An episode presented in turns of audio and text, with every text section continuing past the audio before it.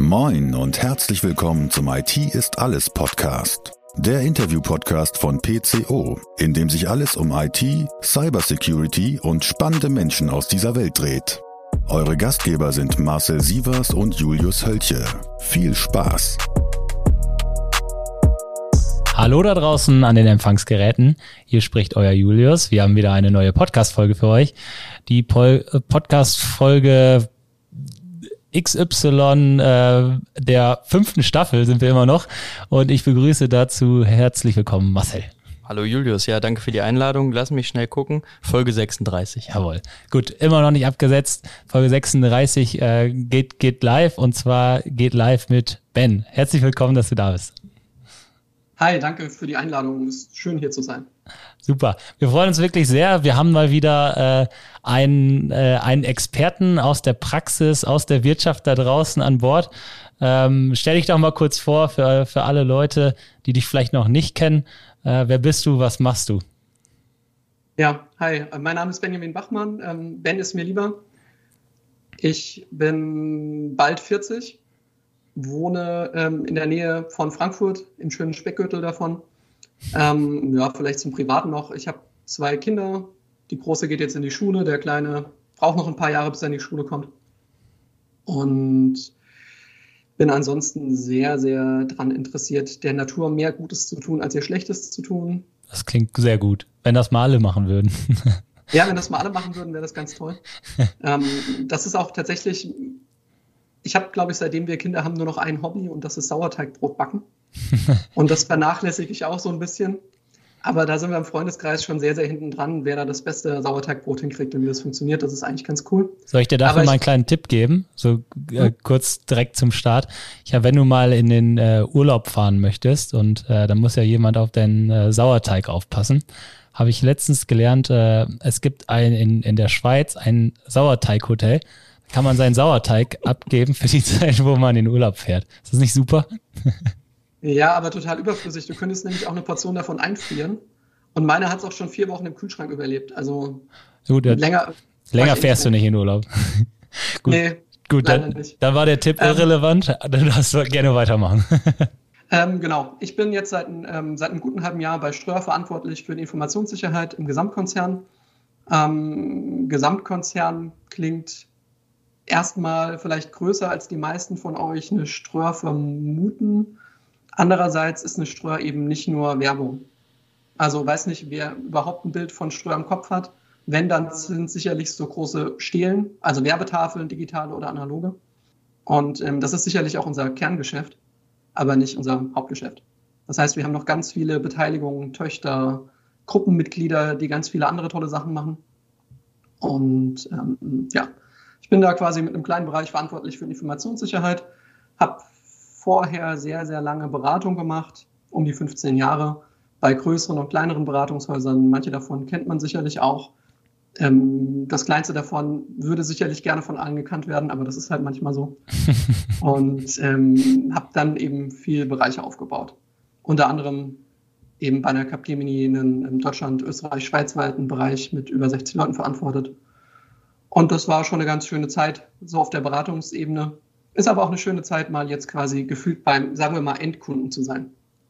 Wie hilft dir das äh, mit der Beratungserfahrung? Weil ich stelle mir das immer so ja sehr sehr frei vor. Man äh, lernt viele Unternehmen kennen, man lernt viele Use Cases vielleicht auch da draußen kennen. Hilft dir das, wenn man dann so gesettelt in in einem Unternehmen ankommt und all das mal anwenden kann, was man quasi in ganz verschiedenen Unternehmen, in ganz verschiedenen Facetten schon gesehen hat? Mm, ja, auf jeden Fall. Also ich meine, jeder Berater spricht ja immer von seinem großen Werkzeugkoffer, den er mit sich rumschleppt, was ich ein furchtbares Bild finde. Aber am Ende des Tages ist es ja doch ein bisschen so. Das heißt, du hast vielleicht als Berater, der jetzt intern irgendwo anfängt, schon mehrere Sachen gesehen bei verschiedenen Unternehmen, wie was funktionieren könnte. Das sehe ich aber gar nicht als wichtigste, ähm, als wichtigsten Skill an oder zumindest nicht aus meiner Erfahrung für mich jetzt persönlich. Mhm sondern der wichtigste Teil, den ich aus meiner Beratungskarriere mitgenommen habe, ist Leuten Sachen zu verkaufen. Leuten in einfachen Worten Sachverhalte zu erklären. Mhm. Und das hat man jetzt ja in einem, in einem Konzern genauso. Also ich muss dem Business erklären, warum wir irgendwas tun wollen. Ich muss vielleicht irgendwie dem Vorstand erklären, warum er mir Geld geben soll, um irgendwas zu kaufen. Das heißt, und wenn man da nicht die richtigen Werkzeuge für hat oder Tools, wie man denn vernünftig eine Präsentation aufbaut oder dass man halt nicht irgendwie, ähm, ganz im Ernst, wenn du zehn Minuten mit deinem Vorstand hast, kannst du ihm ja nicht 20 Minuten lang erzählen, warum jetzt äh, Antivirus-Anbieter ABC besser ist. Also weil da im Datenblatt drin steht, er hat eine mhm. Erkennungsrate von 99, das interessiert keinen Menschen. Das heißt, da ein bisschen aufs Wesentliche zu kommen, den Leuten zu erklären oder den Leuten in ihrer Sprache zu erklären, was, was du ihnen verkaufen willst. Ich glaube, das ist mit Abstand das Wichtigste, was ich aus der Beratungszeit mitgenommen habe. Das kann ich mir gut vorstellen. Also diese Kommunikation äh, zu schaffen, am Ende ist einfach zu erklären. Wir hatten hier vor gar nicht allzu langer Zeit auch eine Folge mit äh, Reinhold Navroth. Es war auch, mhm. ging, in, ging in die ähnliche Richtung, weil es ja auch eigentlich genau sein, sein Job ist, äh, auch das Ganze, was vielleicht irgendwo unverständlich ist, irgendwo wieder verständlich zu machen, auch für Menschen, die sich vielleicht nicht so tief damit beschäftigen. Und das ist ja eigentlich auch irgendwo ja das Wichtige eines Beraters, das vielleicht erklärbar zu machen. Und da kann ich mir sehr gut vorstellen, dass das auch ähm, ja heute, heute sehr hilft. Vielleicht nochmal. Ja, genau. Das, die, die Folge mit Reini fand ich auch total spannend. Ähm, Kennst ihn auch schon länger? Das ist tatsächlich. Hm? Kennst ihn auch schon länger? Ja, ein bisschen. Das, also nicht besonders gut, aber ja, man kennt sich halt. Und ähm, ich glaube, wir haben leicht unterschiedliche Ansätze. Also wir machen dasselbe, aber er ist deutlich technischer als ich. Ich habe mhm. das technische Thema irgendwie vor gefühlt zehn Jahren einfach mal gesagt, ich kann keine Technik mehr. Als ich angefangen habe, Teams aufzubauen und mehr Vertrieb zu machen, was gar nicht stimmt. Das heißt, ich verstehe schon noch viel davon. Aber ich will lieber, wenn ich in einer Kundensituation bin oder irgendwo den Stempel haben, das ist der Grüßonkel. Mhm. Das ist der Sales-Typ und nicht der, der sagt, er kann das verkaufen und er kann mir erklären, wie die Lösung funktioniert, bis ins kleinste Detail. Mhm. Und von daher komme ich dann eher ähm, Reini vielleicht ein bisschen von unten mit Sicht von oben, ich vielleicht von oben. Also ich glaube, wir würden uns da auch ganz gut ergänzen, wenn wir versuchen, Leuten Themen leichter zu erklären ja, oder leichter verständlich zu machen. Vielleicht, vielleicht ihr seid ihr dann das, äh, das Tech-Team sozusagen. Da hat sich mal gerade eine neue Gesellschaft gegründet. Ne? Macht es ja, noch genau. verständlicher. Aber du hast jetzt schon ein bisschen von, von deiner äh, Story auch so ein bisschen erzählt über die Beratung. Erklär doch noch mal so ein bisschen, wie du vielleicht auch damals in die IT reingeschlittert ja. bist, sage ich jetzt mal, oder dann vielleicht auch von der IT wo du vielleicht auch mal ein bisschen technischer warst, dann in die Informationssicherheit. Wie war so dein der Verlauf des Ganzen? Gerne, also ich habe irgendwie so gefühlt ganz klassisch Abi gemacht, habe mir dann im näheren und weiteren Umkreis verschiedene Unis und FHs und so weiter angeguckt, ähm, mit verschiedenen Studiengängen auch. Und ich muss ganz ehrlich sagen, also in Darmstadt oder auch in Würzburg oder in Frankfurt konnte ich mir nicht vorstellen zu studieren, was einfach damit zusammenhing, dass die Profs gefühlt schon kurz vor Tod waren. und ähm, die Overhead-Folien, die sie da aufgelegt haben, schon oh Mann. das Mindesthaltbarkeitsdatum überschritten hatten. Und ich bin dann in Aschaffenburg gelandet, an einer, einer kleinen FH, die da erst seit ein paar Jahren selbstständig war, mit lauter Profs, so Ende 30, Anfang 40, die von BMW, Audi, Mercedes kamen, die äh, top ausgestattete Labore mitgebracht haben und habe mich da entschieden, E-Technik zu studieren. Oder eigentlich E-Technik und BWL, also Wirtschaftsingenieurwesen. Ähm, auch deshalb, weil meine ganzen Kumpels Informatik studiert haben und ich mich da so ein bisschen mhm. abheben wollte. Also ich dachte mir, wenn jeder dasselbe macht, bisschen doof, ich will irgendwie ein bisschen was anderes machen und ähm, ohne E-Technik kein Computer. Also war das gar nicht so fern. Macht Sinn. Ich habe dann auch schon im Studium für ein ja, belgisches Unternehmen gearbeitet als Werkstudent. Die haben einen Teil von der Degussa gekauft, die produzieren hauptsächlich Katalysatoren. Habe da für eine, für eine Abteilung, die ähm, spannenderweise Kernkraftwerke und so weiter plant, ähm, so ein bisschen PMO gemacht, also Folien gemalt, Excels gebaut. Und bin dann da in, in meinen ersten Job gerutscht als Mädchen für alles in einem großen IT-Sourcing-Programm. Die haben quasi alle ihre Helpdesks, die sie an Produktionsstandorten hatten, an externen outgesourced. Und ich durfte da so ziemlich alles machen. Von einem BMC Remedy aufsetzen, über da drinnen Prozesse definieren, so Incident Problem Change. Ich hatte noch nie was von Incident Problem Change Management gehört. über Leute darin schulen, über, ähm, also ich war auch jede zweite Woche gar nicht zu Hause, sondern mal in Barcelona, wo unser Service Center war, oder in irgendeinem Standort oder in Belgien. Und das war eigentlich eine sehr, sehr spannende Herausforderung, also auch ein sehr, sehr spannender Job. Und ich würde einen Neuanfänger sowas niemals machen lassen. Aber gut, hat sich für mich auch ausgezahlt. Ähm, ich habe dann nur gemerkt, wenn ich an unsere IT-Leute gegangen bin und gesagt habe, hey, wir haben da dieses Projekt und ihr müsst bitte Folgendes tun, haben die gesagt, das geht nicht. Und ich habe in meinem Kopf so, ich war dann noch jünger und so und äh, immer verstanden, ich will nicht. Und da war für mich die Frage, will der nicht oder kann der nicht? Oder geht's nicht? Also die drei Optionen gibt's. Mhm. Und dann habe ich eben für mich selber beschlossen, dass wenn ich mal erfolgreich sein möchte in der Beratung oder überhaupt in der IT, im Projektmanagement, dann muss ich verstehen, ob der nicht will, nicht kann oder nicht, ob es nicht geht. Und bin dann ähm, zu EDS gegangen, einem großen Outsourcer und habe da eben ein halbes Jahr lang oder ja, ein bisschen länger eigentlich IT-Support gemacht. Oder ja, Second- und Third-Level-Support für verschiedene Tools wie BMC Atrium, also CMDB-Tools, Service-Management-Tools mit ähm, Administration von Solaris-Kisten, Oracle-Datenbanken oder so einem Spaß und habe da schon ganz ordentlich auch technische Skills aufgebaut, glaube ich, und habe festgestellt, die wollten meistens nicht oder sie konnten nicht. Also es geht nicht, war wahrscheinlich sehr, sehr selten der Fall. Ich glaube auch, es geht nicht, gibt es in der IT so gut wie nie. Es könnte sein, dass es zu teuer ist und man es deswegen nicht will.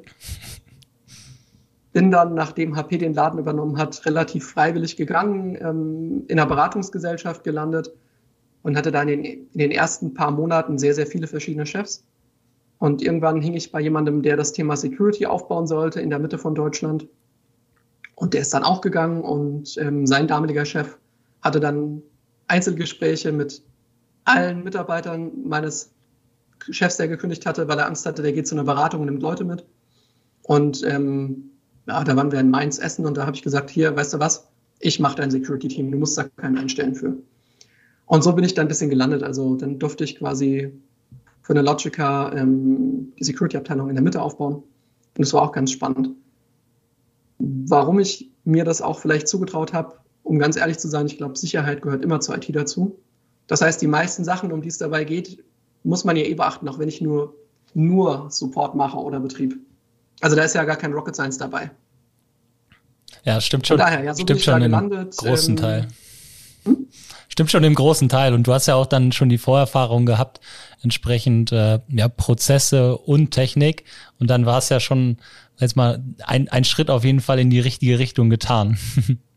genau. Von da bin ich dann quasi mm, einfach zu einer größeren Beratung gegangen, habe dann da einen größeren Bereich aufgebaut und habe mich dann verkleinert zu so einem Startup, was ja nicht unbedingt die klügste Entscheidung meines Lebens war. Und ähm, man muss auch mal fallen. Da, bitte? Man muss auch mal fallen. ja, genau, gehört einfach dazu. Also ich meine, man hat ja auch viel gelernt. Da, das ist es ja nicht, aber ich hätte mir nicht vorstellen können, da deutlich länger zu bleiben. Und bin dann jetzt eben, wie gesagt, seit einem guten halben Jahr bei Ströer. Was ist dann das, das Besondere vielleicht heute an deinem Job, was es auch von, von deinen vorherigen Jobs äh, sehr stark unterscheidet, außer jetzt, dass du nicht mehr in der Beratung bist? Ähm, das Besondere ist, glaube ich, dass wir so eine verteilte Organisation sind oder so eine verteilte Gruppe, also mit Töchtern, die quasi sehr autark funktionieren. Und ähm, dass wir da hinkommen müssen oder da hinkommen, einen gemeinsamen Sicherheitsrahmen oben drüber zu legen. Was, was aus meiner Sicht im Moment noch sehr besonders für mich ist, ist, ist das erste Mal seit, ja, keine Ahnung, gefühlt 15 Jahren, dass ich keinen Vertrieb machen muss.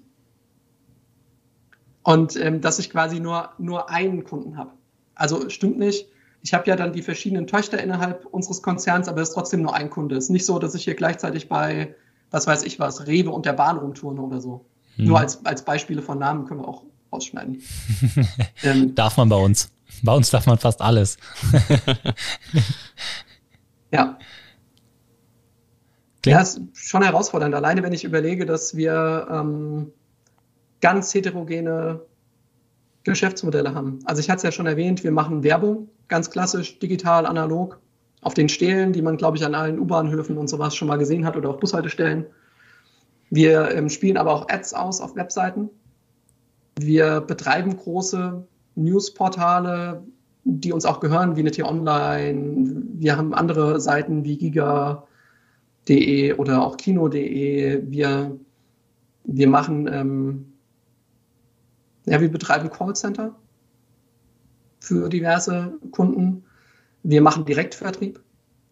Wir sind weltweit der größte Statistikerzeuger. Keine Ahnung, wie das richtige Wort dafür ist. Also Statista ist 100% Tochter von Ströer.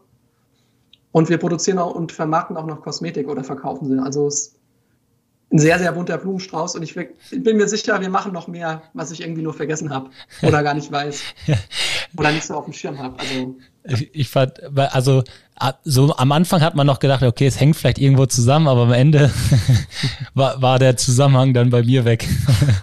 ja, den Zusammenhang sehe ich auch nicht. Der, der kleinste gemeinsame Teiler, Nenner, oh, schon so lange her, ähm, ist, glaube ich, dass keiner davon beaufsichtigt ist. Mhm. Also wir sind weder BaFin beaufsichtigt, noch irgendwie Kritis, noch irgendwie Pharma oder so. Mhm. Und äh, dementsprechend ähm, haben wir uns in der Gruppe bislang auch relativ wenig darum gemüht, da einen einheitlichen Rahmen drum zu bauen.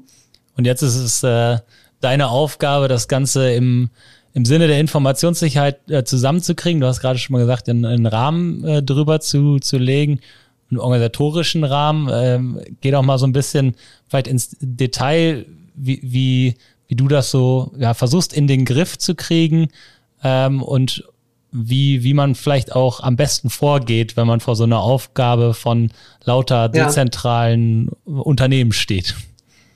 Gerne, also ich, ich mal so eine rein rhetorische Frage, one size fits all, Trifft das hier zu? Wahrscheinlich eher nicht. Also bei den verschiedenen Geschäftsmodellen ist das keine gute Lösung. Ja. Wenn man aber trotzdem hingehen will, dass man irgendwie ein einheitliches, nennen wir es mal ISMS oder Policy Framework oder was auch immer aufsetzen will, da muss man sich ja Gedanken machen, wie man das vernünftig tun kann. Was wir gerade tun ist, wir erlassen ähm, Rahmenpolicies, die tatsächlich einen Rahmen vorgeben. Wir, wir bitten unsere Töchter dann, diese Policies umzusetzen. Und zwar in dem Rahmen, sich in dem Rahmen zu bewegen. Als Beispiel könnte eine, eine Policy von uns sein zum Thema Videotelefonie oder Teams-Calls. Man muss angezogen sein.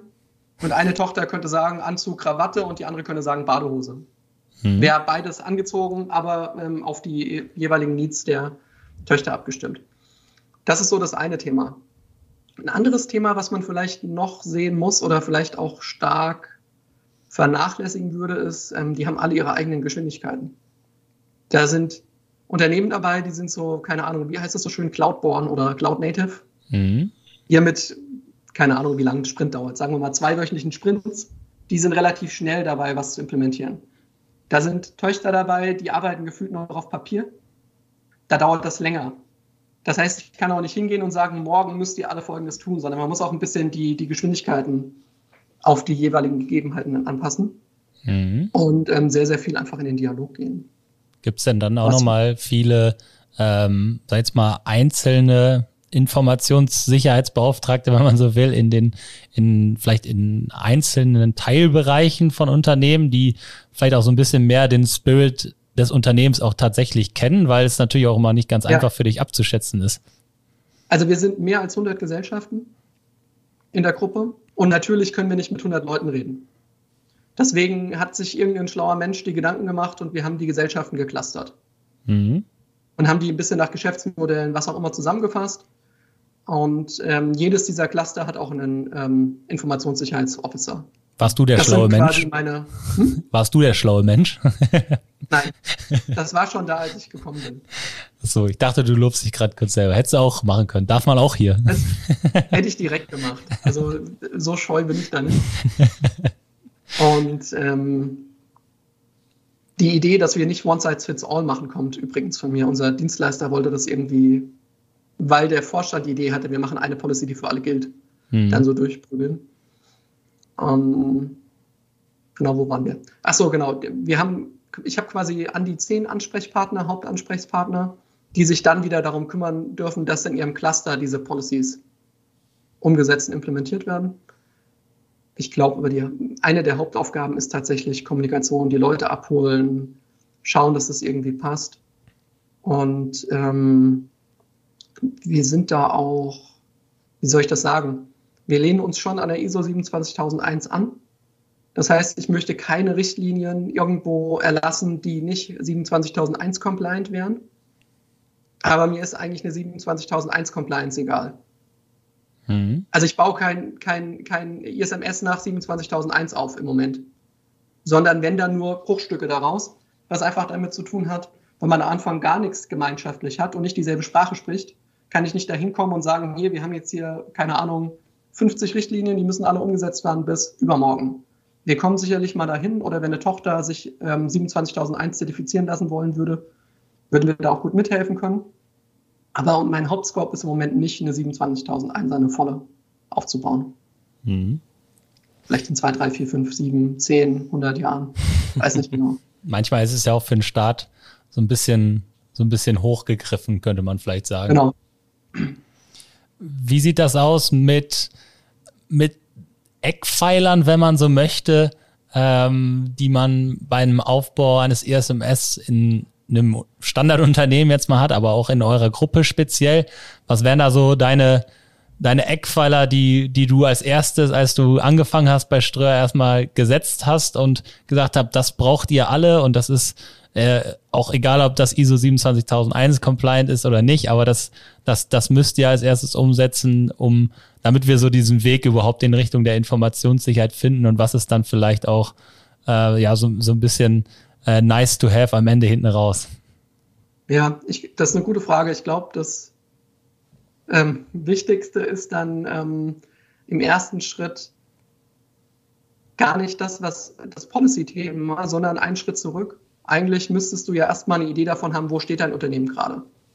Das heißt erstmal Standortbestimmungen, vielleicht irgendwelche kleinen, nennen wir es mal Audits oder Überprüfungen nach irgendeinem Fragenkatalog, um ein Gefühl dafür zu kriegen, wo stehen denn die Töchter. Und wenn wir jetzt darüber reden, was sind die Eckpfeiler, um eben so ein ISMS oder was auch immer aufzubauen, würde ich sagen, ganz klar eine Security-Strategie, abgeleitet daraus die Leitlinie und dann eben, sagen wir mal, für den Staat sicherlich Policies wie, ja, es hängt stark vom Unternehmen ab, aber ich finde so Informationsrisikomanagement extrem wichtig. Das kann ich natürlich nur machen, wenn ich auch erstmal definiert habe, was ein Asset ist. Also brauche ich auch eine Policy für Asset Management. Und so zieht sich das vielleicht auch ein bisschen durch ich würde auch sagen, extrem wichtig in den heutigen Zeiten und ich würde jedem Unternehmen, was da noch keine Gedanken zu hat, auch stark dazu raten, das zu tun, ist eine Incident Response Policy zu verabschieden und sich Gedanken darüber zu machen, was wäre ein Incidentfall und in einem Incidentfall, wie habe ich was wo zu melden. Mhm. Da könnte man ja auch neben die Erste Hilfe Poster ein eigenes Poster hinhängen. So, was mache ich in einem Schadensfall? Mhm. Wen rufe ich an? Was will der wissen? Das heißt, so eine Gesamtstrategie zu finden auf der anderen, auf der einen Seite, auf der anderen Seite sich, äh, ich sag mal, mit dem Worst Case äh, zu beschäftigen äh, und darauf vorzubereiten. Jetzt hattest äh, du eben auch schon mal gesagt, so ein bisschen den Ist-Zustand ermitteln. Äh, wie, wie macht man das am besten bei über 100 äh, Unternehmen? Wie, wie detailliert muss man da reingehen und ja, wie wichtig ist, dass man den tatsächlich auch für, für jedes Unternehmen hat und dann darauf vielleicht auch aufbauen kann. Vielleicht da hat der eine schon eine Asset-Übersicht, der andere nicht. Äh, das ja klingt nach einem großen, großen, nach einer großen Ist-Aufnahme, mal. Wir haben es ein bisschen auch auf Cluster-Ebene gemacht, auch vor meiner Zeit, wobei wir haben jetzt auch noch, also ein bisschen mehr als Cluster. Ich glaube, wir haben es bei mehr Gesellschaften gemacht als Clustern. Ein paar davon habe ich auch beauftragt. Ähm, wir haben einen externen Dienstleister, der dann, ich glaube, 180 Controls abfragt oder sowas in Workshops. Okay. Also ISO Und dann einfach quasi. So, nee, ist nicht ISO. Es ist ein Teil ISO, es ist ein Teil aus NIST, es ist ein Teil aus mhm. ist irgendwas zusammengebasteltes. Mhm. Und ähm, dann kommt ein schönes Spinnendiagramm raus. Also ich hätte es auch selber machen können, aber das Schöne bei sowas ist ja, wenn es von extern kommt, glauben die Leute es eher. Mhm. also das ist was, was, was man gut extern rausgeben kann. Und ähm, ja, daraus haben wir vielleicht auch identifiziert, was aus unserer Sicht die wichtigsten Policies sein sollten. Mhm. Und wenn man mal ganz ehrlich ist, natürlich ist es auch relevant, dass man sich um das Thema sicherer Betrieb Gedanken macht. Oder Sicherheit in der Entwicklung oder sonst was. Aber die Frage ist, wie dringend oder wie wichtig das ist. Also wenn ich in einem Unternehmen bin, was schon irgendwie funktioniert, vielleicht nicht standardisiert unter den verschiedenen Gesellschaften, aber jede für sich funktioniert, dann ist das aus meiner Sicht nicht der erste Punkt, den ich angreife. Jetzt ist es ja so, dass man das bei euch ganz gut raushört, dass ihr eine sehr top-down getriebene Strategie habt. Das heißt, euer C-Level da ja wirklich sehr hinterhängt äh, und wie sagt Christian Gebel bei uns immer so schön, äh, die Leitlinie mit Blut des Unternehmers unterschrieben hat. Ähm, es gibt aber ja auch sehr, sehr viele Unternehmen da draußen, die eher nach dem Bottom-up-Prinzip arbeiten. Also die IT versucht Dinge durchzudrücken, aber es scheitert irgendwo am C-Level und oft sind das Unternehmen, die also erst so richtig eine Strategie entwickeln, dann der Cyberangriff oder eben auch der Ransomware-Vorfall vor der Tür steht. Was glaubst du, sind so die größten Unterschiede der sicherheitsstrategischen Themen bei Unternehmen äh, mit Ransomware-Vorfall und eben auch ohne Ransomware-Vorfall? Naja, das, das kann ich ganz gut aus einem meiner letzten Beratungsprojekte. Also ich habe in der letzten Zeit, wenn ich Beratungsprojekte hatte, hauptsächlich C-Level beraten und Strategien gemalt. Eigentlich ähm, besprechen. Das waren weltweit operierender Mittelständler, knapp 10.000 Mitarbeiter. Wir hatten mal einen Call miteinander. Ich habe ihn gefragt, was macht ihr im Bereich Awareness? Können wir noch ein bisschen was gucken und bla. Und ähm, seine Antwort war, wir sind da super aufgestellt. Wir brauchen keine Hilfe. Dreiviertel Jahr später bekomme ich einen Hinweis, äh, wir hatten da ein großes Problem, wollen Sie nicht mehr vorbeikommen, können Sie uns nicht helfen, irgendwie das, das ähm, Kind wieder aus dem Brunnen zu holen? Beziehungsweise nicht, also nicht Incident Response zu machen, sondern wie baue ich die Strategie auf, dass es in Zukunft nicht wieder passiert? Und ähm, der spannende Teil ist vorher kein Geld da, für nichts. Und danach haben wir irgendwie in einem kleinen Workshop aufgeschrieben, was sind denn so die zehn spannendsten Themen oder die zehn Themen, die am meisten Mehrwert bringen. Und dann habe ich eine Priorisierung vorgeschlagen, in welcher Reihenfolge ich die angehen würde. Und der CIO hat dann gesagt, okay, die Priorisierung findet er gut. Er glaubt mir auch, dass die sinnvoll ist. Aber ob wir die noch, noch mal umpriorisieren könnten, und zwar nach den Sachen, die am meisten Geld kosten. Weil jetzt kriegt er jedes Budget. Ja. Und dann haben wir quasi die Liste nach dem sortiert, was viel Geld kostet und auch Nutzen bringt, aber manchmal den zweiten Schritt vor dem ersten gemacht. Und das ist da, glaube ich, so ein Punkt. Wenn bei Ströer allerdings so ein Bottom-up-Ansatz gewesen wäre, hätte ich hier auch nicht unterschrieben. Also dann, dann würde ich hier nicht arbeiten. Das habe ich ganz früh schon in der Beratung festgestellt bei Unternehmen, die ähm, die sicher, sicherer werden wollen, ohne dass sie einen vernünftigen Sponsor haben hast du eigentlich keine Chance. Also du bettelst ja für alles und das heißt immer nur, oh, müssen wir das jetzt wirklich machen? Brauchen wir jetzt wirklich Tool XYZ? Müssen wir da wirklich einen neuen Prozess machen? Warum müssen wir denn überhaupt Handbücher erstellen? Es geht auch, auch ohne. Der Kollege weiß doch, wie alles funktioniert. Das kennen wir auch ganz gut am Markt. Äh, ich sag mal, wir sind ja auch bei vielen Ransomware-Angriffen oder allgemeinen Cyber-Incidents ja. vor Ort äh, und haben schon häufig Unternehmen begleitet, die vorher Herausforderungen hatten, Investitionen zu tätigen oder ISMS aufzubauen, Leitlinien durchzubekommen, äh, Awareness in der Geschäftsführung dafür zu schaffen. Und das ist dann immer so der Knackpunkt, wenn das Unternehmen dann natürlich auch aus so einer Phase wieder rausgeht und in den Normalbetrieb überführt wird, sofern das dann noch passieren kann, dann äh, shiftet sich eigentlich in 95 Prozent der Fälle genau dieses Leitbild und das ist ja auch genau das, was, äh, was ja auch zwingend erforderlich ist, denn ähm, wenn man das nicht tut, dann kommt man natürlich schnell auch in die Lage, äh, dass es einen dann ein zweites oder ein drittes Mal trifft. Man dreht das Personalkarussell, alles geht weiter wie vorher, aber man hat aus der Gesamtsituation unserer Meinung nach sehr wenig gelernt und äh, macht eigentlich mit denselben Fehlern weiter. Ja, mit äh, vielleicht einen kleinen Einschub meinerseits. Ich, ich stimme dir voll zu, bis auf einen Punkt auch wenn ich einen Ransomware-Vorfall hatte und ich dann ein Budget dafür kriege, ein ISMS aufzubauen, dann hilft mir das nicht. Also ich finde, das Thema ISMS ist total überbewertet, weil bis das eine Wirksamkeit zeigt, vergehen zwei, drei, vier, fünf, wie viele Jahre auch immer. Und auch dann hat es nur eine Wirksamkeit, wenn ich das auch auditiere. Wenn jetzt meine einzige Aufgabe darin bestehen würde, hier ein ISMS aufzubauen, hätte ich wahrscheinlich auch relativ wenig Lust zu, weil es keinen direkten Nutzen schafft. Also ich bekomme keinen Sicherheitsgewinn keinen direkten durch ein ISMS. Und klar, es ist cool, wenn ich irgendwie sowas habe und meine Aufsicht freut sich auch, wenn ich sagen kann, ich habe hier Prozesse und so. Dann ist vielleicht meine, meine Strafe ein bisschen niedriger, als wenn ich sage, oh nö, wir machen das alles so, wie wir glauben, dass es geht, wie wir das immer schon gemacht haben. Aber ja.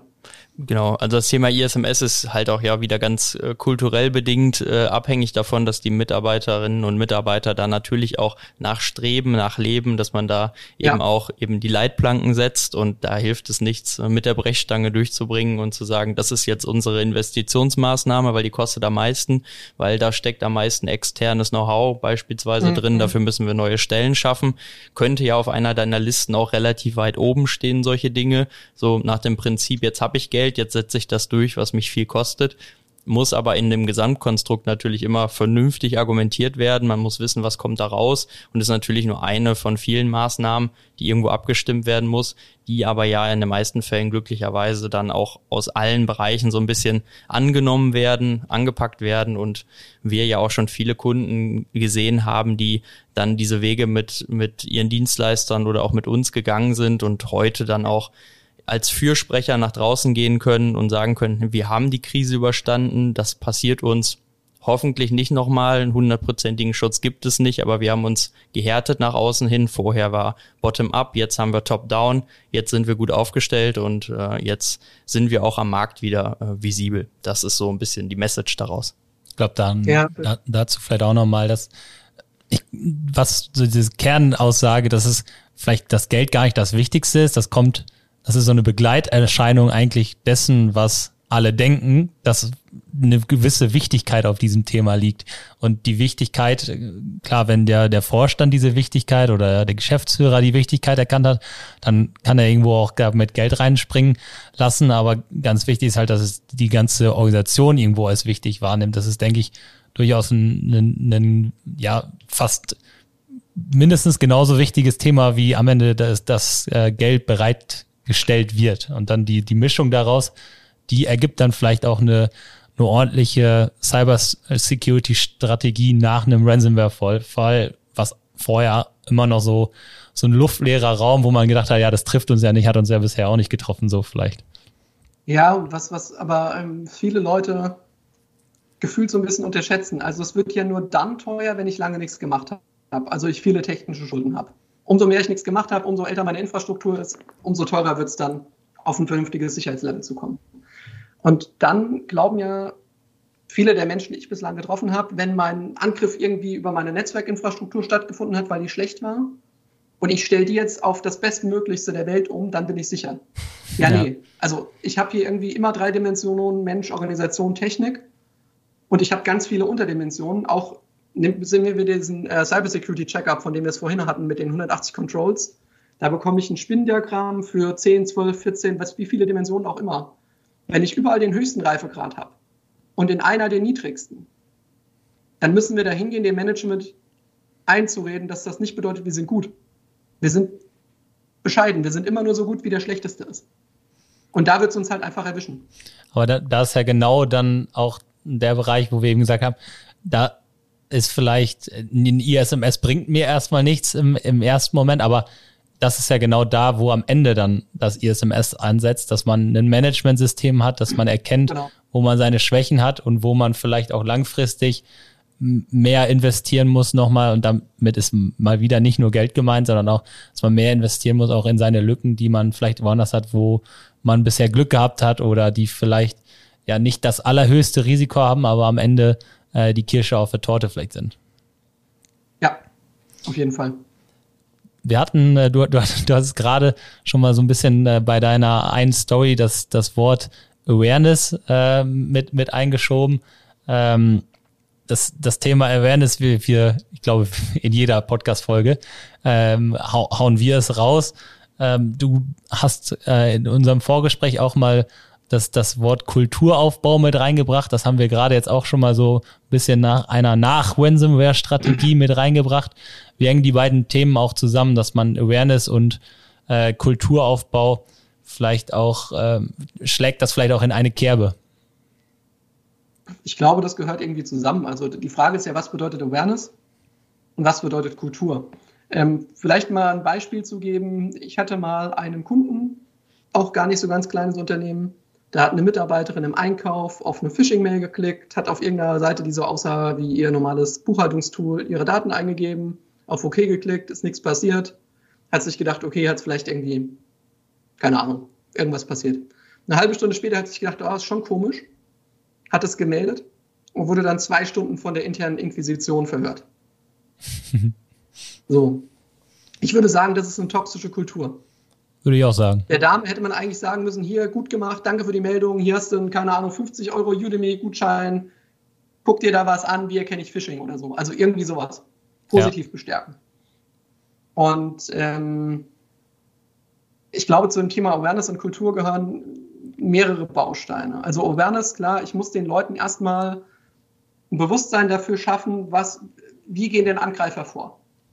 Oder noch viel wichtiger, was ich viel zu oft sehe, dass Unternehmen sagen, hey, wir haben hier die beste E-Mail-Security-Lösung der Welt im Einsatz. Wir sind super sicher. Ich als Mitarbeiter in so einem Unternehmen würde einfach auf jede E-Mail klicken. Warum denn nicht? Ich kann mein Hirn ausschalten. Der andere hat mir doch erzählt, das kann nichts passieren. Und das ist quasi der falsche Weg von Awareness, weil ich sage den Leuten, hey, ist alles gut. Und dann flaume ich es dann auch an, wenn was passiert ist. Also das ist irgendwie komisch. Und um in da eine vernünftige Kultur zu kommen, müssen wir, glaube ich, daran arbeiten, dass wir eine richtige Fehlerkultur bekommen. Mhm. Das heißt, Fehler sind in Ordnung. Jeder macht mal Fehler. Übrigens auch unser E-Mail-Filter. Ob das da in Ordnung ist oder nicht, muss, muss dahingestellt sein. Je nachdem, wie viel Prozent Genauigkeit im Datenblatt vom Hersteller steht. Entschuldigung. Und ähm, Fehler sind okay. Solange man sie meldet, zugibt, sonst was tut. Und solange man denselben Fehler nicht ständig wiederholt. Ja. Also ich glaube, dann wird es einfach schwierig. Und ich glaube, es gehört eben auch zu einer vernünftigen Sicherheitskultur, dass ich nicht einmal im Jahr einen Mitarbeiter ein einstündiges PowerPoint durchklicken lasse und dann unterschreiben lasse, dass er jetzt sicher ist, weil er hat jetzt alles gelernt, sondern dass ich ihn regelmäßig an die Hand nehme. Ähm, sei es durch, keine Ahnung, kurze Videos, die ein Vorstand macht oder die mal was vom Vorstand kommen oder mal durch E-Mail-Kampagnen oder verschiedenes. Ich meine mit E-Mail-Kampagnen übrigens kein Phishing, sondern ich meine jetzt tatsächlich Newsletter verschicken zum Beispiel. Also einfach, dass man ein bisschen am Ball bleibt. Ich glaube, es ist viel sinnvoller, wenn ich sage, ich habe eine Stunde pro Mitarbeiter im Jahr, die genehmigt mir, wie auch immer, mein Vorstand, dass ich jemanden beschäftigen darf, dass ich die lieber auf äh, fünf Minuten im Monat aufteile. Sei es mal ein kurzer Text zum Lesen, sei es vielleicht mal ein Quiz, sei es mal irgendwas, um eben da im Loop zu bleiben. Und sinnvoll ist es sicherlich auch in einem Intranet, wenn man denn sowas hat, einfach auch bekannte Scams zum Beispiel einfach mal raufzuschreiben. Was ist denn eigentlich diese Europol-Masche? Warum mhm. sollte ich denn unbedingt meine Personalausweisnummer da abgeben, wenn die danach fragen? Äh, natürlich nicht, also das war sehr interessant. Ich habe auch letztens einen Anruf zu Hause von Microsoft bekommen, dass mein Rechner ein Problem hätte. Und was mir dabei aufgefallen ist, das ist ja eigentlich auch so eine Masche, die ja schon seit Jahrzehnten irgendwo läuft, die aber häufig in der Vergangenheit zumindest auf Englisch gehalten wurde. Waren mhm. zumindest immer die Anrufe, die mich erreicht haben. Neuerdings funktioniert das anscheinend auch auf Deutsch. Also die indischen Callcenter, und das war ganz klar darauf zurückzuführen in meinem Fall, haben versucht, Deutsch zu sprechen. Ich muss schon sagen, das konnte man sehr schnell erkennen, dass das äh, nicht ähm, wirklich legitim ist, aber die Welle geht weiter und die haben einen Satz an Telefonnummern mittlerweile ergattert. Das ist mhm. unglaublich. Ich höre aus allen Umfeldern, dass da Anrufe ankommen. Social ID, was du auch schon gesagt hattest, äh, Interpol und äh, eben jetzt auch die Microsoft-Geschichte mit äh, Ihr Computer hat ein Problem, sind Sie zu Hause, können Sie den bitte mal einschalten. Das sind so Dinge, die betreffen mittlerweile dieses ganze Thema Awareness und das sagen wir ja auch immer in unseren Podcasts. Das hat ja mit unserer ersten Folge angefangen, wo ja dieser ganze Betrug rund um äh, Geldübergabe und man müsste da eine Gebühr hinterlegen, damit der Transporter das sicher vor die Tür stellen kann, bis eben jetzt hin zu Personalidentifikation, Phishing im Privatbereich, aber eben genauso in der Firma. Das sind eben Themen, da muss ein Unternehmen auch so vorangehen und den Mitarbeitern auch einen Mehrwert auch fürs Private liefern. Denn es hilft ja nichts, wenn der Mitarbeiter zwar im Unternehmen da immer darauf hingewiesen wird und da für Sicherheit sorgt, aber im privaten Umfeld diese Themen ja auch Anklang finden und darüber ja auch Rückschlüsse ins Unternehmensnetzwerk gezogen werden können. Wir erinnern uns daran, wenn Passwörter doppelt benutzt werden, kann es sein, dass die dann auf beiden Seiten vorhanden sind. Genauso die Moral des Mitarbeiters ja aber auch ganz weit runtergeht, wenn er zu Hause von solchen Betrugsfällen heimgesucht wird, ähm, die dann mit Technik etc. zusammenhängen, dann sinkt eben auch so ein bisschen die Hemmschwelle, das Ganze im Firmenkontext, wenn ich mit den gleichen Systemen, mit den gleichen Dingen arbeite, ich da vielleicht auch mal in, den, in die Versuchung zu kommen oder auch zu sagen, hey, ruft mich da an, ne? so nach dem Motto, äh, ihr könnt das ja hier mit meinem Compu kom kaputten Computer machen, haben wir auch alle schon schon mitbekommen, wie du sagtest, wenn man den Mitarbeitern erzählt, unsere Lösung ist äh, so toll, die findet alles mhm. und ihr könnt quasi machen, was ihr wollt. Da gab es auch schon genug Versuche, dass dann gesagt wurde, ja, ich schicke mir mal eine Telekom-Rechnung in die Firma rein. Ich bin aber eigentlich bei Vodafone. Mich hat aber interessiert, warum die Telekom mir einen Anhang schickt. Und ja. dann ist der E-Mail-Filter derjenige, der da mal einmal eine Aussetzer hat. Dann ist die Endpoint Security nicht up to date. Dann ist das System nicht im Monitoring und dann habe ich äh, ja unter Umständen neben meinem Job auch noch die Finanzen des Unternehmens aufs Spiel gesetzt und da spricht man dann schon auch schon fast von grober Fahrlässigkeit bei solchen Dingen. Und da muss man irgendwie schauen, dass man das kulturell anders anpackt, wie du schon gesagt hast. Äh, Fehler dürfen passieren, müssen aber auch entsprechend so in der Kultur behandelt werden, dass da eben mehr gelobt als getadelt wird in solchen Fällen und dass die Mitarbeiter ein gutes Gefühl privat und auch in der Firmen, Firmenkultur haben. Ja, ich finde es übrigens gut, dass du gesagt hast, dass die Awareness-Inhalte auch privat helfen müssen. Ähm, ich sage das auch immer schon seit Jahren, wobei ich das auch weglasse. Die müssen eigentlich nur privat helfen. Wenn ich mir erst überlegen muss, wie ich den Inhalt, den ich jemandem vermitteln will, was ich dem privat für Nutzen dazugeben kann, dann ist mein Inhalt scheiße. Ja. Eigentlich müsste die Idee sein, du kriegst hier privat, du lernst privat was und kannst das auf deine Firma übertragen. Und ähm, zu so einer Kultur gehört für mich aber auch, dass in beispielsweise so einer Acceptable Use Policy, da können ja schon Sachen drinne stehen. Aber wenn da Sachen drinne stehen wie, du darfst nicht auf pornografische Webseiten oder folgende 100 Webseiten sind nicht erlaubt, dann sind die bitteschön durch technische Maßnahmen umzusetzen. Also alles, was durch eine technische Maßnahme umsetzbar ist, hat nichts in so einer Richtlinie zu suchen. Das, ich kann ja meine Richtlinie gar nicht so oft aktualisieren, wie ich eine URL rein oder rausnehmen will. Das macht ja. schon gar keinen Sinn. Und ich als Mitarbeiter gucke doch nicht vor beim Surfen, auf welche URLs ich darf und welche nicht. Ja, ist auf jeden Fall äh, auch nochmal wichtig zu erwähnen, äh, da auch ja, technische Hilfsmittel zu nutzen. Was ich bei dir auch nochmal einen sehr wichtigen Aspekt, Aspekt fand, Ben, war äh, auch zu verstehen zu geben, warum das Thema Kultur vielleicht noch wichtiger ist als dieses einmalige Awareness schaffen mit Phishing-Kampagne mit äh, vielleicht mal hier hast du mal eine Stunde Video und das musst du durchklicken oder eine PowerPoint, sondern wirklich dieses Nachhaltige von verschiedenen Rollen auch in einem Unternehmen mit verschiedenen Themen, verschiedene Bezugspunkte zu schaffen, damit das Thema auch ja etwas Dauerhaftes kriegt äh, und etwas, was, so wie ihr gerade auch beide nochmal gesagt habt, auch etwas, was äh, ja privat hilft oder einen anderen Mehrwert hat als nur den den beruflichen Kontext und dass man mit dem Finger zeigt, äh, da jemand steht, wie der Informationssicherheitsbeauftragte und sagt, ihr müsst das jetzt alle aber machen, weil sonst sind wir nicht sicher. Und deswegen diese Kultur zu schaffen, ist, denke ich, wirklich das, das Ausschlaggebende, wenn wir darüber reden, wie Awareness eigentlich richtig gemacht werden sollte. Und dann unterscheidet sich vielleicht gar nicht mehr. Ich weiß auch gar nicht, ob Phishing Teil dieser Kultur ist. Ja. Weil ganz ehrlich, in einer eurer letzten Folgen, die ich mir angehört habe, habt ihr, ich weiß nicht, mit wem drüber gesprochen, dass ihr ja. eine Corona-Bonus-Phishing-Mail in, in eurem Unternehmen rumgeschickt habt. Ich glaube, ich hätte gekündigt, wenn ich die bekommen hätte. Weil ich das einfach schwierig finde. Also zum einen finde ich Phishing sowieso, es kann sinnvoll sein. Ja, aber dann gerne so, dass keiner mitkriegt. Also ich meine, ich könnte ja eine Phishing-Kampagne machen und einfach nur messen, wie viele Leute haben draufgeklickt, ohne es aufzulösen. Zum Beispiel wenn ich sowas wissen will. Aber so dieses, oh, wie dumm du bist, dass du da drauf geklickt hast, finde ich schwierig. Ich glaube, das Was ja, ja meistens auf diesen, auf diesen Mini-Seiten kommt. Ja. Also ein bisschen anders formuliert, aber da steht im Endeffekt amerikanisch, du bist dumm.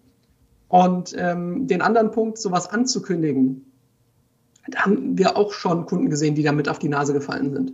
Hm. Weil wenn ich sage, hey, in den nächsten vier Wochen machen wir eine Phishing-Kampagne, guck doch mal, was, was du findest, dann klicken Leute absichtlich auf Phishing-Mails, weil sie ja nicht wissen, ist es die von der Kampagne oder ist es eine andere. Mhm. Ja, ich, das Thema hat auf jeden Fall seine Brisanz. Also das, das ist ja. äh, zweifelsohne so. Ähm, und ich glaube, es ist immer dann falsch, wenn die Kultur nicht dafür bereit ist. Also genau. wenn, wenn man nicht diese Fehlerkultur hat, wenn man äh, gar nicht das, das Bewusstsein dafür überhaupt mal irgendwann an den Start gebracht hat, dann ist es, dann ist es schwierig, weil dann ist es nur Fingerzeig.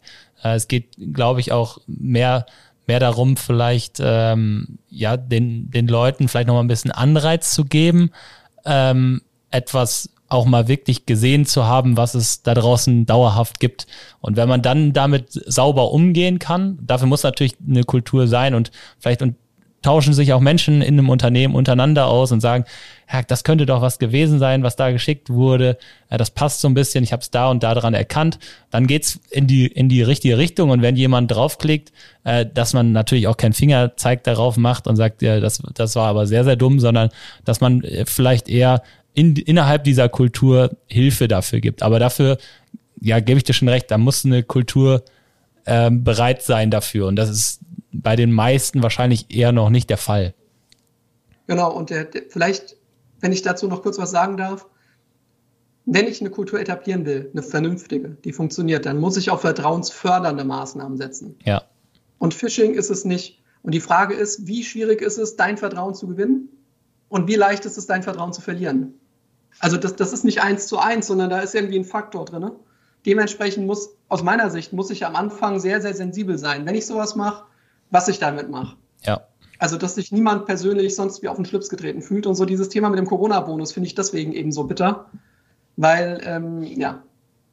Ja, es ist äh, schon, schon, schon richtig. Absolut. Die, die letzte Frage, die wir immer haben und äh, jedem, jedem Gast stellen, ist immer so ein kleinen Ausblick. Äh, wir, wir wollen immer ein paar Informationen abhaschen natürlich. äh, dein, dein Ausblick für 2022 für das restliche, ja, gute halbe Jahr. Äh, wie sieht die Bedrohungslage aus? Was, was würdest du sagen, ähm, ist, ist vielleicht wichtig und was sind deine wichtigsten Tipps auch für das Jahr? Womit sollte sich jeder beschäftigen? Ich glaube, ähm, hat sich die Bedrohungslage geändert? Nur in der öffentlichen Wahrnehmung. Ja, wahrscheinlich. Also ich glaube so, die, die letzten fünf, fünf Jahre, keine Ahnung, nagelt mich auf, auf Jahren fest, ist die Bedrohungslage konstant hoch. Nur jetzt sehen irgendwelche Leute das. Also so nach dem Motto State Actor, bla bla bla, Angriffe von Russland auf die Ukraine oder andersrum oder Anonymous schaltet sich damit ein. Ähm, von daher glaube ich, Bedrohungslage hat sich nicht groß geändert. Und wenn ich glaube, dass ich gestern schon kein Ziel für die alle war, dann müsste ich es heute auch nicht sein. Der wichtigste Punkt hier drin war Glauben. Die meisten Leute glauben ja, sie wären keine Ziele weil sie nichts sehen oder es nicht mitbekommen haben. Ich glaube aber eben, dass ähm, jeder irgendwo ein Ziel ist und sich irgendwo schützen muss.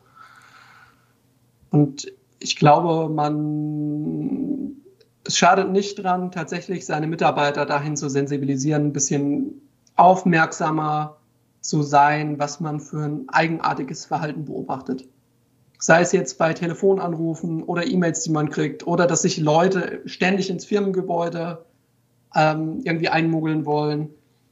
Ich würde tatsächlich sagen, das Wichtigste ist, baut einen vernünftigen Incident Response Prozess auf und schult eure Leute da drinnen. Also nicht, was ich in einem Incident-Fall tun soll, im Sinne von, ich muss den lösen, sondern wann muss ich wen informieren und zwar wie schnell. Ich glaube, das ist im Moment so aus meiner Sicht das Wichtigste. Dann das Thema SOC ist natürlich auch nicht zu vernachlässigen, würde ich mal sagen. Ist aber aus meiner Sicht auch ein schwieriges Thema. Weil um so einen SOC vernünftig betreiben zu können oder sourcen zu können, also es bei euch oder jemand anders einkaufen zu können, brauche ich ja einen gewissen Reifegrad. Ja. Wenn ich meine Prozesse, Infrastruktur, was auch immer nicht vernünftig kenne, kann ich euch oder meinen Dienstleister gar nicht vernünftig onboarden. Das heißt, was, was bringen mir dann Gräber an Logfiles, wenn ich damit eigentlich gar nicht viel auswerten kann? Oder wenn ich die relevanten Quellen gar nicht mit überwache, weil ich die nicht kenne oder nicht auf dem Schirm habe. Also ich glaube, das Wichtigste hier ist tatsächlich Hausaufgaben machen. Um mal dieses Bild vom letzten Mal äh, in LinkedIn nochmal zu zitieren. Sehr gut. Ich glaube, äh, das ist ein, ein, ein schönes Ende, was äh, die, die richtige Richtung auf jeden Fall nimmt. Hausaufgaben machen. Du sagst es immer so schön, bevor man die, die wilden Dinge überprüft. Wir hatten, und Hausaufgaben da spricht natürlich vor allen Dingen das Thema, was wir mit Awareness, Mitarbeiter mitnehmen, Kulturen aufbauen. dass man äh, Asset Management. Asset Management, dass man wirklich bei den Grundpfeilern anfängt äh, und danach ähm, wie, wie ein Sock, du hast schon gesagt, so die Königsdisziplin, das ist natürlich äh, was Besonderes, weil äh, viele Unternehmen gucken gar nicht auf ihre Logs oder wenn auch mal ein Incident aufploppt, ja, wurde ja bereinigt, alles gut. Ähm, und das sind die Themen, die vielleicht dann das, das Sock am Ende ähm, noch, noch weiter gestaltet, aber du hast schon definitiv recht, Hausaufgaben machen äh, und das, äh, ja, sehr interessant, wie du das in, in äh, so einem großen Unternehmen mit so vielen verschiedenen Unternehmen auch ähm, anstößt. Äh, sehr interessant, da mal so ein paar Insights zu kriegen. Vielen Dank äh, an, an deine Einblicke äh, in, in die Schröer Company. Danke auch, dass ich da sein würde und ist ein bisschen fies. Als letzter Punkt noch, was mir gerade eingefallen ist, grob fahrlässig in der heutigen Zeit, wäre es ja sicherlich kein Incident-Response-Vertrag mit einer Firma zu haben, also mit einer externen Firma. Das gehört ganz klassisch zu den Hausaufgaben dazu. Also ein Stock kann ich mir vielleicht nicht leisten, ja. aber ich sollte jetzt in der Bedrohungslage, wo ich erkannt habe, dass es eine Bedrohungslage gibt, auf jeden Fall einen Incident-Response-Retainer oder Vertrag mit irgendeiner Firma haben, die da mehr Plan von hat als ich. Das ist, denke ich, ein, ein sehr guter Abschluss. Vielen Dank äh, an dich, Ben. Die letzten Worte hat wie immer Marcel und Marcel lächelt schon so, als er Incident Response gehört hat. Äh, da möchte er bestimmt was zu sagen. ja, danke Julius, danke Ben. Ähm, ja, Incident Response ist ein äh, sehr spannendes Thema, äh, begleitet uns viel durch unseren Tagesablauf äh, bei der PCO. Äh, ich merke auch, dass da die Anfragen gerade sehr hoch gehen, dass also viele auf den Weg äh, sich begeben und eben Retainer abschließen, sich zumindest auch Nummern parat legen, fragen, wie kann man, wie kann man jemanden erreichen, was gibt es so für äh, Voraussetzungen, Voraussetzungen auch, damit ne, eine externe Firma jemanden gut beservicen kann. Das kommt ja auch noch dazu. Man kann ja nicht einfach nur einen Vertrag abschließen. Äh, ist ja bei, bei den Versicherungen heute genauso. Die fragen auch einen relativ langen Fragenkatalog. Äh, man muss also eben schauen, wie kann das partnerschaftlich zusammenspielen? Und das ist ein, ein, unheimlich wichtiger Punkt, auch durch den Fachkräftemangel. Die Anbieter sind limitiert. Das heißt, im Zweifelsfall, wenn man sich da nicht frühzeitig drum kümmert, kann sein, dass man keine äh, Möglichkeit mehr hat, äh, das Ganze einzugehen. Daher ein sehr, sehr spannendes Thema. Ähm, ich fand den Talk auch, auch sehr gut. Ähm, wir haben ja immer so schön gesagt, äh, 2022 ist das Jahr des Socks. Das äh, liegt natürlich immer nur dann daran, wenn die Unternehmen ihre Hausaufgaben gemacht haben. Äh, wer jetzt wissen möchte, was so die Hausaufgaben sein könnten, der muss sich einfach mal bei uns melden, podcast.pco-online.de und äh, da schauen wir dann einfach mal drauf, was die Hausaufgaben sein können. Wir bringen keine 180 Fragen mit, wir haben ein paar weniger und äh, finden da, denke ich, schon den passenden Weg und damit würde ich sagen, wir sind raus und ihr dürft die Empfangsgeräte jetzt abschalten. Macht's gut. Das war der IT ist alles Podcast mit Marcel Sievers und Julius Hölche. Vielen Dank fürs Zuhören. Präsentiert wird der Podcast von der PCO. Die Vermarktung übernehmen Ulf Masseling und Jana Plogmann. Der Schnitt kommt von René von der Haar und die Musik wird produziert von Markus Nögel. Bis zum nächsten Mal.